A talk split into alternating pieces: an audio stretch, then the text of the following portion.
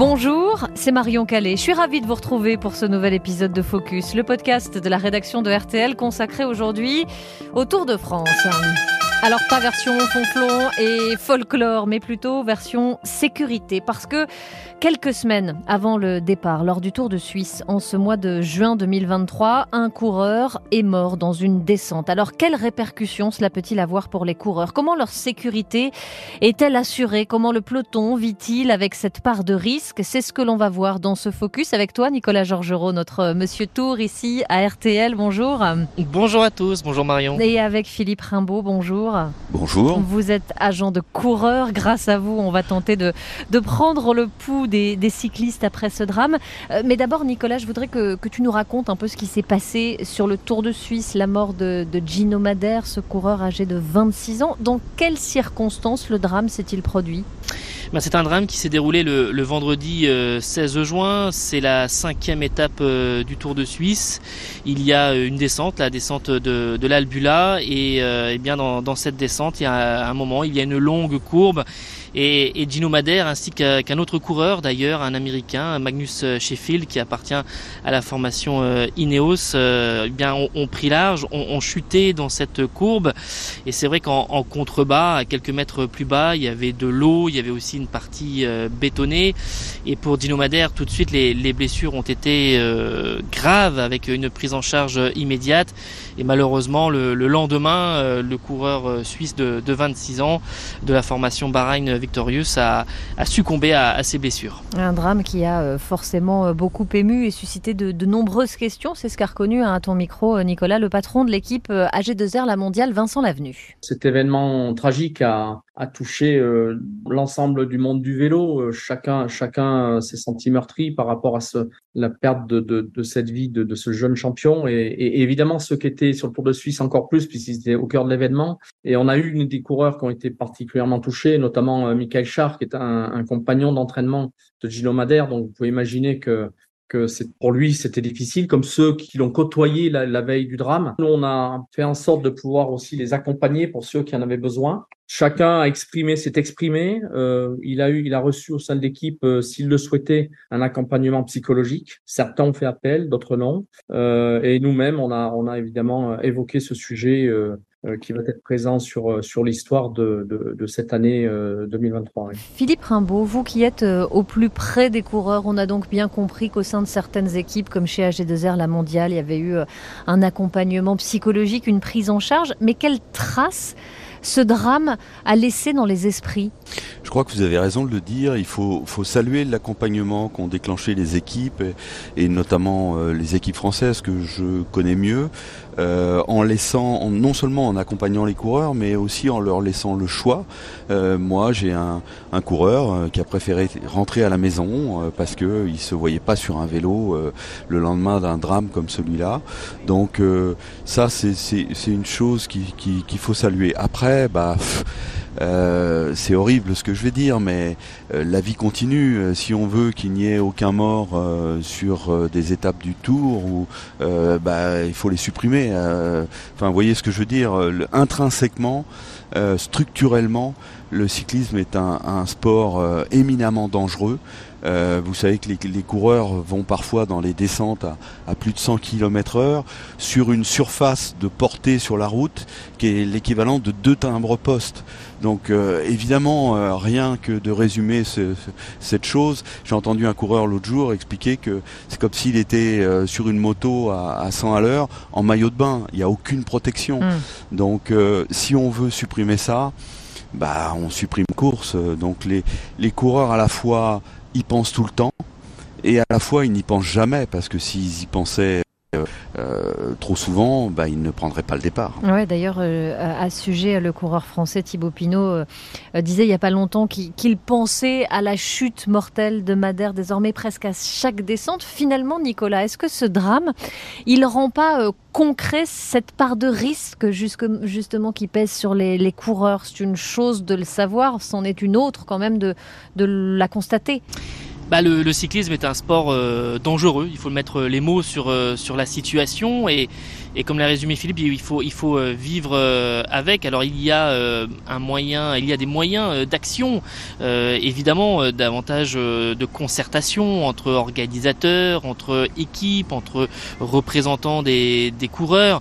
il va y avoir un, un comité dans les prochaines heures et qui va maintenant ensuite à un organisme indépendant sur la sécurité des, des coureurs. Ça va être une annonce de l'Union cycliste internationale de façon à mieux euh, aborder ce sujet de, la sécurité. Mais c'est assez, euh, c'est assez ambivalent. C'est-à-dire que la sécurité des coureurs est à la fois un enjeu majeur. Il faut, il faut qu'il y ait une prise de conscience sur les leviers à mener et en même temps euh, tout ne peut pas s'arrêter. Donc c'est quand même un sujet qui est assez assez complexe et, et on l'a vu euh, notamment les années euh, précédentes avec aussi des coureurs qui étaient décédés en, course malheureusement parce que accident avec des, des, motos, des, des voitures et c'est ça, c'est que le cyclisme reste un sport dangereux. Mmh, un danger avec lequel d'ailleurs il faut vivre, hein, comme vous le disiez et comme te l'a expliqué Nicolas Vincent Lavenu. Ce sont des, funambules qui jouent toujours avec les limites de, l'équilibre et, du risque. Mais euh, on sait, la carrière, la carrière, elle, tient sur un fil finalement, et, et quelquefois il y a, y a ce drame qui arrive. Mais c'est vrai que le coureur qui à un moment donné dans la course pense à ça, forcément, il est, il n'est plus dans la, dans la capacité de, de, de combattre. Donc, euh, il faut respecter, il faut se souvenir avec toute, euh, on va dire, euh, la légitimité que ça représente. Mais, mais par contre, quand le coureur est dans la compétition, il doit, il doit, avec une certaine mesure, se, lancer dans, dans, dans, les descentes et essayer d'être, d'être juste dans son analyse. Mais on, on sait bien qu'un trou, un gravier, un terre-plein au milieu de la route, tout peut faire en sorte qu'à un moment donné, il y, en a. Et le Tour de France, il y aura des accidents, évidemment, malheureusement, euh, qu'il y en ait le moins possible, parce que la sécurité, c'est quelque chose que tout le monde a pris en compte. Ça reste un sport malgré tout dangereux, et, pas seulement en compétition, pas seulement en compétition. Le danger de la route à l'entraînement est aussi très très présent. Le cyclisme, un sport dangereux. C'est vrai que nous, on est là souvent à regarder, euh, à regarder ces courses sur nos canapés tranquilles à l'heure de, de la digestion. On se rend compte aussi euh, de la de la dangerosité euh, de ces courses avec euh, avec ces drames et avec ce que ce que que vous dites, mais est-ce qu'il n'y a pas un risque, Philippe Rimbaud, que qu'il y ait, j'allais dire littéralement, des, des, coureurs un peu plus sur le frein, peut-être, euh, après ce drame? Bah, Une fois qu'ils seront au cœur de la course, euh, je pense qu'ils vont se laisser emporter par, euh, par l'événement, par la compétition, par les enjeux, et je dirais quelque part, heureusement pour tout le monde. Il y a un paradoxe, c'est que évidemment c'est dangereux, je dirais même que c'est presque un miracle qu'il n'y ait pas plus d'accidents que ça, parce que les, les, comme le disait Vincent Lavenu à l'instant, les coureurs sont des funambules, personne ne peut faire ce qu'ils font sur un vélo. Euh, Est-ce pour autant qu'il ne faut rien faire et qu'il ne faut pas euh, lutter pied à pied pour essayer d'améliorer la, la, sécurité des coureurs? Évidemment, évidemment, c'est un devoir collectif de tous les acteurs du sport de trouver des solutions. Euh, comme le disait Nicolas, l'UCI va se pencher sur la question. Il y a, il y a un groupe de réflexion euh, et plus qu'un groupe de réflexion, d'action même, hein, qui, a été mis en place et, qui ambitionne. Alors là, euh, bon, il faut prendre les chiffres avec euh, précaution. Qui ambitionne de, réduire de 50% les chutes dans, le peloton d'ici la fin de l'année 2024. Bon, je, j'ai un petit doute, mais bon, tant mieux. Fixons-nous des, objectifs ambitieux. Parce qu'encore une fois, c'est un devoir de, trouver des solutions. Et même si euh, c'est complexe, euh, encore une fois, les, courses se déroulent euh, sur la voie publique, avec des aménagements routiers qui, qui sont de plus en plus complexes pour essayer de faire ralentir les, les voitures de monsieur tout le monde. Et quand une course cycliste arrive dans, pour traverser une ville, ça devient très très compliqué. Il y a évidemment des, des enjeux. les coureurs essayent d'avoir le meilleur résultat possible. Il y a eu l'introduction d'un certain nombre d'innovations dans le cyclisme ces derniers temps. Euh, Je pense euh, aux cadres carbone qui font que euh, les, vélos sont, aujourd'hui avec des roues carbone, des cadres carbone de, de véritables petites bombes, avec les freins à disque qui, qui ont l'avantage de leur inconvénient, c'est-à-dire qu'ils freinent beaucoup mieux et ça incite peut-être souvent les coureurs à, freiner un peu au dernier moment et donc à augmenter la prise de risque. vous voyez, rien n'est simple, rien n'est simple. C'est un dossier euh, qui est très sensible et très complexe. Oui, il y a dans ce que vous dites la question de, l'équipement sur laquelle on va revenir, et puis il y a la question de, de, ces, euh, de ces moments, de ces, euh, de ces moments de course dans lesquels il peut y avoir du danger justement. Alors Gino Madère, il est mort dans, dans une descente, mais il n'y a pas que la descente en fait, Nicolas, qui est dangereuse dans une course, dans une étape. Oui, parce que ben, par exemple, vous avez les sprints, hein, les sprints où vous avez les, coureurs qui montent parfois jusqu'à 75 km/h. Il y a eu l'accident accident euh, euh, sur le Tour de Pologne il y a quelques années de, Fabio Jacobsen, euh, qui a depuis gagné l'année dernière des étapes sur le sur le Tour de France, mais qui avait été eh bien un peu balancé dans les dans les barrières par Dylan Groenewegen et qui son compatriote néerlandais et qui s'est un miraculé. Il a failli mourir ce, ce, jour-là. Il y avait eu un accident extrêmement grave. Vous avez Philippe l'a évoqué sur les aménagements. Je vous donne un exemple concret. la troisième étape qui va se dérouler ce lundi 3 euh, juillet à 12 km de Bayonne entre le moment euh, euh, du, repérage par les organisateurs en septembre dernier pour valider l'étape et puis le mois de mai qui a été l'ultime repérage sur, sur site, et ils se sont rendus compte qu'il y avait des aménagements urbains qui avaient été rajoutés. Et donc c'était trop dangereux, donc il va y avoir un aménagement sur quelques kilomètres. le parcours va être légèrement modifié, mais ça c'est un, exemple où c'est en perpétuel mouvement. La course met ses roues sur effectivement la, la voie public. Donc euh, il y a des aujourd'hui des, des, villes où le Tour de France ne, peut plus aller parce qu'il y a trop de ronds-points, trop d'îlots centraux, euh, trop de ralentisseurs. Et effectivement, quand vous roulez en peloton et que les coureurs qui sont au cœur du peloton, eh bien, euh, voient au dernier moment de ces aménagements-là, c'est extrêmement risqué. Pour quelqu'un qui roule à 30 km/h ou 40 km/h dans une agglomération et qui voit le ralentisseur, par exemple, bah, c'est une chose. Mais quand vous êtes un petit peu à l'aveugle et que les coureurs qui roulent beaucoup plus vite dans les agglomérations euh, les, ces, dangers-là, euh, qui sont alors que c'est pourtant fait pour réduire le danger, au dernier moment, hmm. effectivement, c'est très compliqué. Donc on comprend bien que l'organisation du tour, elle s'adapte et elle veille jusqu'au dernier moment. Mais côté coureur, côté équipe, euh, Philippe Rimbaud, comment ça se passe? Est-ce que chacun fait ses petits relevés de, de dangerosité dans des repérages? Chacun sait à quel endroit précis il faudra peut-être être un peu plus prudent? Oui et non. Oui et non, parce que quand vous avez 200 km d'étape, euh, c'est difficile de savoir euh, mètre après mètre où sont tous les dangers. Et puis, euh, vous, ne, vous ne pourrez jamais empêcher, alors c'est moins fréquent sur un Tour de France évidemment, mais vous ne pourrez jamais empêcher qu'un chien débarque à l'improviste ou un chat et fasse tomber, tomber les coureurs. Le, le, le défi vraiment collectif, Nicolas évoquait l'accident euh, euh, qu'il y avait eu euh, sur un sprint autour de Pologne. À partir de là, on a réétudié les contraintes que devait avoir une ligne d'arrivée. On a changé les barrières qui étaient le long des, derniers mètres pour les arrivées, pour que si jamais un coureur heurtait une barrière, il puisse entre guillemets rebondir plutôt que s'empaler dans, dans, la barrière. je prends un autre exemple. Hélas, il y a quelques années, ça, c'est pas tout jeune, mais euh, vous aviez eu un coureur qui s'appelle Andrei Kivilev qui était tombé sur la tête dans une étape de, Paris-Nice. Euh, euh, je pense qu'on était sur la route de Saint-Étienne de mémoire, et il a fallu attendre cet accident pour qu'on impose aux coureurs de mettre un casque.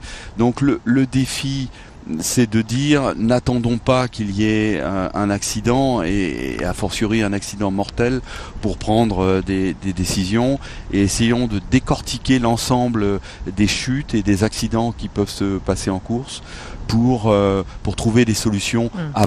Avant qu'il y ait un drame. Oui, l'enjeu c'est donc d'anticiper aussi, même si en vrai, Nicolas, il n'y a pas grand-chose qui peut garantir la sécurité des, coureurs. On a entendu ces mots funambules, même quand ils roulent à, à 50 km/h sur une ligne droite, à part un casque et une combinaison, leur équipement il est quand même extrêmement léger, Nicolas. Et les coureurs, ils sont quasiment à nu, hein, hmm. parce que effectivement, avec la combinaison, avec aujourd'hui toute la recherche euh, technologique, la recherche euh, pour euh, chaque coureur, évidemment que la combinaison, c'est un exemple, c'est quasiment une seconde peau, mais c'est extrêmement fin, hmm. c'est moulé sur le corps. Et effectivement, aujourd'hui, un coureur n'a pas de coudière, n'a pas de protection, par exemple, comme pour les pilotes moto dans le dos. Et c'est vrai que c'est là aussi où il y a des, des freins. Philippe évoquait euh, l'accident, le, le, le, triste, le triste décès d'André Kivilev en 2003. Euh, c'est vrai que derrière, quand le casque a été imposé, il y a eu des mouvements de protestation pour dire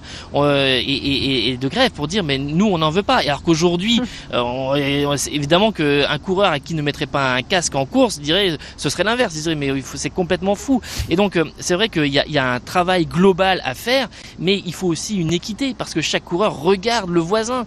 Euh, tout le monde est à la recherche du moindre gramme. Donc si aujourd'hui euh, dans une montée on fait, on, un coureur est avec une combinaison extrêmement fine, il va mieux respirer, euh, ça sera beaucoup plus facile par rapport à la chaleur. Mais si on dit bah maintenant il faut une combinaison beaucoup plus épaisse qui va faire 3 ou 4 mm avec des renforcements au niveau des coudes, au niveau du cuissard, au niveau du dos, il faut que ça soit tout le monde pareil parce que sinon les coureurs ne, ne, ne, ne seront pas, euh, euh, n'accepteront pas effectivement que certains soient imposés à certains et pas à d'autres. Ouais, ils sont au, gramme près, tu l'as dit, ces, ces coureurs. Et c'est d'autant plus marquant que les coureurs, ils roulent toujours plus vite, comme l'a souligné à ton micro Nicolas, le, président du syndicat des coureurs cyclistes professionnels, Pascal Chanteur. Les vélos qui sont mis à notre disposition aujourd'hui ne sont plus du tout les mêmes vélos qu'on avait auparavant. Aujourd'hui, les vélos vont plus vite, les vélos sont plus rigides, les vélos freinent beaucoup mieux. Et donc tout ça, c'est de la prise de risque parce que vous freinez au dernier moment, vous accélérez immédiatement. Il n'est pas rare de voir un coureur euh, de 50 kg euh, prendre des vitesses vertigineuses alors qu'à l'époque, ce n'était pas le cas. Ça veut dire qu'aujourd'hui, on pédale, on met de la force dans le vélo, même dans toutes les descentes. Donc ça veut dire qu'aujourd'hui, bah, les vitesses, il n'est pas anodin de voir une descente à 110 km/h chose qui n'était pas auparavant. J'ai une question un peu idiote peut-être euh, Nicolas, mais, mais quand euh, Pascal Chanteur dit les vélos sont plus rigides, ça pose quoi ça comme problème? Ben, ce sont des, des, vélos qui sont beaucoup plus euh, difficiles à, contrôler et qui sont beaucoup moins maniables. Le vélo de Monsieur Tout le Monde et qui était aussi le vélo des, des, des coureurs années 80 euh, qui étaient dans des cadres en acier par exemple euh, sur un, cadre en acier vous pouvez agir dans les trajectoires dans les virages dans les descentes un vélo qui est aujourd'hui en, carbone il ne bouge pas d'un millimètre hmm. donc ça veut dire que quand vous prenez une courbe un virage dans une descente que vous prenez cette trajectoire euh, de façon de, trop large et que vous, vous pouvez très difficilement ensuite agir sur la trajectoire que prend votre vélo dans, le, dans la descente. C'est un petit peu plus complexe pour le grand public à, à comprendre, mais aujourd'hui, c'est des vélos qui sont euh, justement avec cette rigidité qui rebondissent aussi beaucoup plus sur la route dans les, dans les descentes. Donc tout ça fait que c'est beaucoup moins maniable. Et puis les vélos, euh, voilà, on a changé un petit peu les, les, les guidons euh, qui sont beaucoup moins larges qu'auparavant. On recherche l'aérodynamisme, les freins sont peut-être un peu moins accessibles qu'il y a quelques années. Il y a des, voilà, des, des, petites choses, des petits détails qui, qui, sont modifiés au fil des ans pour gagner un petit peu comme ça des, des secondes et, et, travailler sur l'aérodynamisme, mais c'est aussi des concessions sur la maniabilité du vélo. Donc on comprend que les équipements, c'est aussi un enjeu euh, central. Est-ce qu'il y a un débat, Philippe euh, Rimbaud, au sein du peloton, au sein des, des équipes, chez les coureurs, sur euh, justement cet équipement, les progrès infinis sans cesse, la, la quête de performance matérielle à tout prix est-ce que certains sont en train de se dire, bon, faudrait qu'on, un moment donné, qu'on arrête parce que ce sont aussi nos vies qui sont en jeu? Oui, il y a un débat et il y a un débat qui est permanent. Euh, je me souviens que quand les, les freins à disque sont arrivés, euh, il y a eu des accidents. Euh, je ne sais pas comment s'appelle cette machine que vous trouvez chez votre charcutier dans votre quartier et qui coupe le jambon pour faire des belles tranches. Et ben, Plus ou moins les coureurs, ils ont plus ou moins fine. Et ben, les coureurs, ils en ont une sur la roue avant et une sur la roue arrière. Et parfois, quand il y a une chute collective, vous avez des coureurs qui se relèvent avec euh, euh, des plaies énormes euh, qui nécessitent la pose de points de suture. Et, lors de l'introduction de, ces freins à disque il y a quelques années, les, coureurs s'étaient émus de ça. On avait envisagé peut-être l'hypothèse de fabriquer des caches pour pour protéger les parties coupantes. Et puis finalement, ce, débat, plus personne n'en parle on ne sait pas ce que c'est devenu. Et, et, de temps en temps, les coureurs s'en émeuvent. De la même manière, il y a une chose à prendre en compte également, c'est la responsabilité des coureurs eux-mêmes. Souvent dans les chutes collectives, moi quand je discute avec les coureurs euh, euh, quelques jours après ou à l'arrivée, ils me disent ah oui mais ça euh, de toute façon ça devait arriver, un tel il, ne freine jamais, dès qu'il y a un trou de souris il essaye de s'engager même si on est à 70 km heure et de toute façon ça devait arriver etc. Et, là, je pense que collectivement, là encore, les équipes, euh, euh, les agents peut-être, euh, les syndicats de coureurs, puisqu'on a entendu Pascal Chanteur il y a quelques instants, on a tous une responsabilité pour faire passer le message auprès des coureurs. Ne tentez pas le diable, parce qu'il y a des fois, il, tente un peu l'impossible. Hmm. Et puis, bah, c'est comme ça qu'on se retrouve sur le bitume à 70 à l'heure. Et est-ce qu'il y a une responsabilité des organisateurs aussi, euh, Nicolas? C'est vrai qu'on vend souvent des euh, courses extrêmement exigeantes. Est-ce que la, quête du spectacle, entre guillemets, peut euh, aussi parfois être en cause? Oui, bien sûr, il y a un exemple très concret. en 2017, par exemple, le Tour d'Italie voulait mettre le prix du meilleur descendeur donc évidemment, vous incitez les coureurs euh, bah, à prendre des risques mm. euh, en descente, tout ça pour euh, gagner un, un, prix. Et devant le tollé général qui s'était euh, produit à la, part, à la fois de la part des équipes et des coureurs en, général, évidemment que l'organisateur du Tour d'Italie avait fait euh, machine arrière parce que c'est vrai, ça paraît euh, complètement insensé, mais ça, c'était dans cette quête aussi de, de, spectacle parce que oui, il y a des coureurs comme, alors c'est un coureur retraité aujourd'hui, mais Vincenzo Nibali qui a gagné notamment le Tour de France en 2014, qui était un remarquable descendeur. Je peux penser à Julien Alaphilippe qui a des qualités également, Tom Pitcock le Britannique qui euh, l'an passé sur le Tour a fait dans cette descente du Galibier était à plus de 100 km/h. Il y a des coureurs qui aujourd'hui n'ont pas peur, qui euh, ont des aptitudes, euh, ont des compétences sur, sur, sur les descentes, et puis d'autres qui sont effectivement très crispés. Mais si vous commencez, Philippe parlait de cette responsabilité collective, eh bien à, forcer les choses et, à mettre du danger de façon un peu, j'allais dire, gratuite, bah, évidemment là vous, vous pouvez provoquer des, des accidents. Donc ça fait partie de cette responsabilité collective. Une responsabilité collective et, un enjeu euh, sur le fil finalement entre performance et, sécurité, donc euh, à quelques jours du départ de, ce Tour de France. Merci à vous deux, euh, Philippe Rimbaud et Nicolas Georgerot, de nous avoir accompagnés dans cet épisode de, Focus, le podcast de la rédaction de RTL que vous pouvez commenter, que vous pouvez noter sur vos plateformes d'écoute habituelles. Focus est aussi à retrouver sur l'application RTL et sur rtl.fr.